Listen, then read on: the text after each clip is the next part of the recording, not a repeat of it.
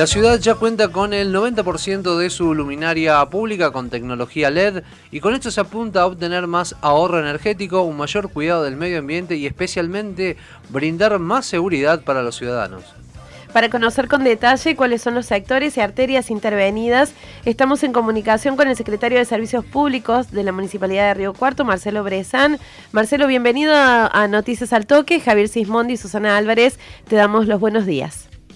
Hola Susana, hola Javier, buenos días a ambos y un saludo para toda la audiencia. El gusto es nuestro secretario de tenerlo al aire en la mañana de Noticias al Toque. Bueno, esta semana se firmó un convenio con EPEC que le otorga a la ciudad 1.500 luminarias LED y más 1.000 que sumará Nación. ¿Dónde serán ubicadas las mismas? Bueno, en esto se va a seguir trabajando. Actualmente ya la ciudad cuenta con un 80% eh, de, luminarias LED. Eh, estas 2.500 luminario nos va a permitir superar el 90%, tal cual lo, planteaba al inicio Javier, y lo que se va a ir cubriendo son eh, distintos sectores que va a ir de la mano de, la densidad poblacional, de la infraestructura que tenga el barrio y también de, la infraestructura lumínica que tenga cada sector. En eso el municipio ha venido avanzando en estos cuatro años que le ha permitido alcanzar ese porcentaje que sinceramente es uno de los más altos de, los municipios de la provincia con esta, con esta cantidad y este porcentaje de luminarias LED colocadas y solamente revisando cuando uno ve el mapa de la ciudad eh, lo que es las arterias centrales han quedado cubiertas en su totalidad, solo queda un tramo por cubrir en lo que es Presidente Perón Oeste y nuestro querido Boulevard Roca,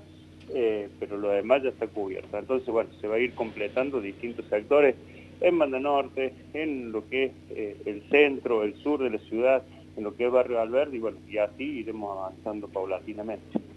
Más allá del ahorro en materia energética y de la sustentabilidad que brinda este tipo de luces, ¿esto está impactando también en la seguridad ciudadana? ¿Ustedes lo notan de qué manera? Bueno, eh, la verdad que la ventaja que trae Susana, el, recambio de luminaria, vieja luminaria de sodio por, por luminarias LED, eh, es innumerable eso, con relación a la, pregunta puntual, no hay una forma de medir exactamente en qué porcentaje impacta en, una cuestión tan sensible como es la seguridad. Pero sin duda que es un elemento más que ayuda a, luchar eh, eh, con ese tema. En esto la, calidad lumínica no solamente mejora la calidad de vida, eh, genera un gran ahorro porque la factura de, que el municipio paga por alumbrado público eh, la, reducción del costo de la misma ya supera el 50%, que es lo que le ha permitido a través de esta planificación que se viene llevando a cabo en estos últimos años, ir, reduciendo el costo de la factura que a su vez se va reinvirtiendo eh, en, esta tecnología, que le da calidad de vida, que le da sustentabilidad, que le da también eh, seguridad al tránsito y también, como vos lo planteas, Susana, seguridad a todos los vecinos. Recordamos que estamos en comunicación telefónica con Marcelo Brezán, secretario de Servicios Públicos del Gobierno de Río Cuarto. Secretario, ¿qué, intervenciones tienen previstas desde su área para la temporada estival eh, y sobre todo cómo viene el mantenimiento de la costanera, donde tanto la zona norte como sur, eh, donde tanta gente asiste ¿no? los fines de semana, buscan un lugar de esparcimiento? Bueno, en esto hay ya un trabajo sostenido eh, que tiene que ver con, lo que se ha llevado a cabo en los últimos años con, las costaneras, en un trabajo conjunto con el gobierno de la provincia. Eh, el municipio ha hecho lo propio, en lo que este año todo lo que es la iluminación del sector que va, eh, por ejemplo, la plaza la, donde existe la, la plaza de, de skate, donde también se, le dio luminosidad y se, empezó a utilizar de noche, todo lo que es la zona denominada Playa Bonita, que va del puente carretero hasta el notatorio municipal, por la parte inferior y por la parte superior, eh, en, toda, en toda la zona eh, que realmente ha quedado muy,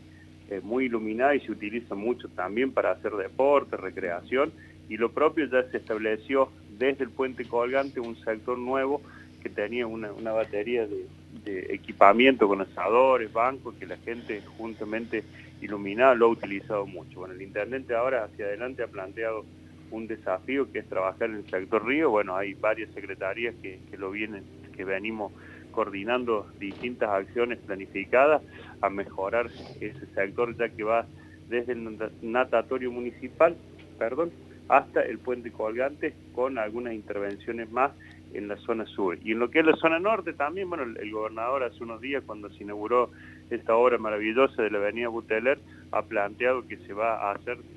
una parte de Costanera Norte que quedaba pendiente, lo que nos va a llevar a que Río Cuarto tenga más de 7 kilómetros de costa solamente en el río utilizable y realmente uno ve los fines de semana, como fue el que pasó, eh, el ciudadano Río Cuarto viene disfrutando muchísimo, no solamente el río, sino la totalidad de los espacios públicos que se han ido recuperando en estos años, como puede ser el Parque Sarmiento y eso que ustedes empezábamos hablando de las luces, cuando uno lo veía estaba totalmente oscuro, lo mismo que sucedía en Villa Dálcar, eh, la verdad que el avance que se ha hecho de los espacios públicos y la apropiación que la gente hace de lo mismo es realmente maravilloso.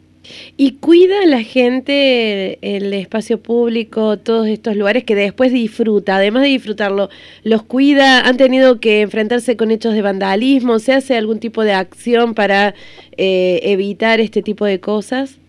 Bueno, eh,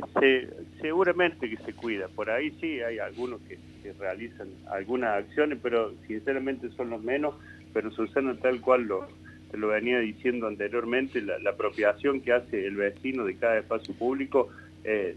hace que, aquellos que, tengan malas intenciones y demás se alejen de los lugares. Así que en eso nosotros venimos trabajando para que las familias, los jóvenes que tienen ganas de disfrutar, realmente sean los, dueños de esos espacios y se conviertan en verdaderos espacios públicos. El otro día veíamos la inauguración de, la Plaza Mógica que a través del presupuesto participativo y junto con la Secretaría de Deporte y la Secretaría de Servicios Públicos se la reordenó, se la puso en valor, eh, veíamos la familia sentada disfrutando y la verdad que eso es, el objetivo final para el cual se, lleva se hace tanto esfuerzo también.